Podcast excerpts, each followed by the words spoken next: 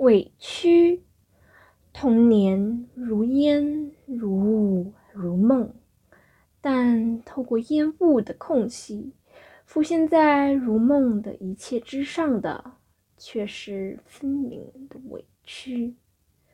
委屈是心上的创痕，它们有大有小，有深有浅，有新有旧。童年的委屈只是些微小的伤口，它们都已结了疤，但按上去似乎仍有痛的感觉。妈，老师说最迟今天要交学费了。我哭着声音说：“我已经叫你爸爸向公司借，今天连买菜的钱也不够了。”妈妈锁着眉头。还有校服，同学们都有了。老师说再不穿校服就要罚。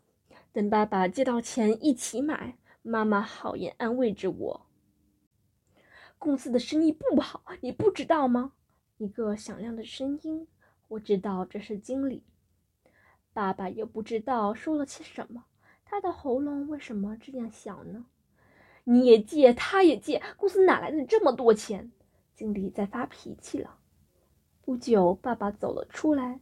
我见他面孔涨得红红的，样子很吓人，但却很温和地对我说：“你先回家，晚上我带钱回去。”我失望地走出会客室。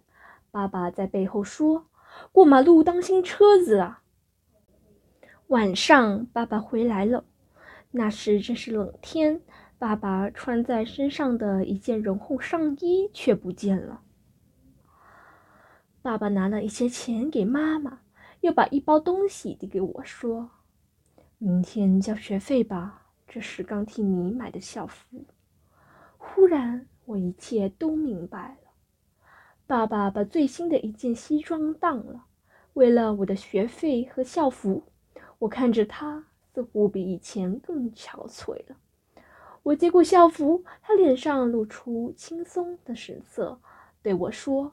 试试看合不合身。忽然，我的鼻子一酸，捧着纸包，呜呜地哭了起来。爸爸呆了一下，但随即把我拖过去，扶着我的头，连说：“好孩子，别哭。”但我哭得更厉害了。我想起经理的喉咙，我想起老师的处罚，我想起我恨过爸爸妈妈，而我现在又是那么的追悔。我这时才明白，受委屈的不只是我，还有爸爸和妈妈，受委屈的竟是我们全家呀！我更伤心了。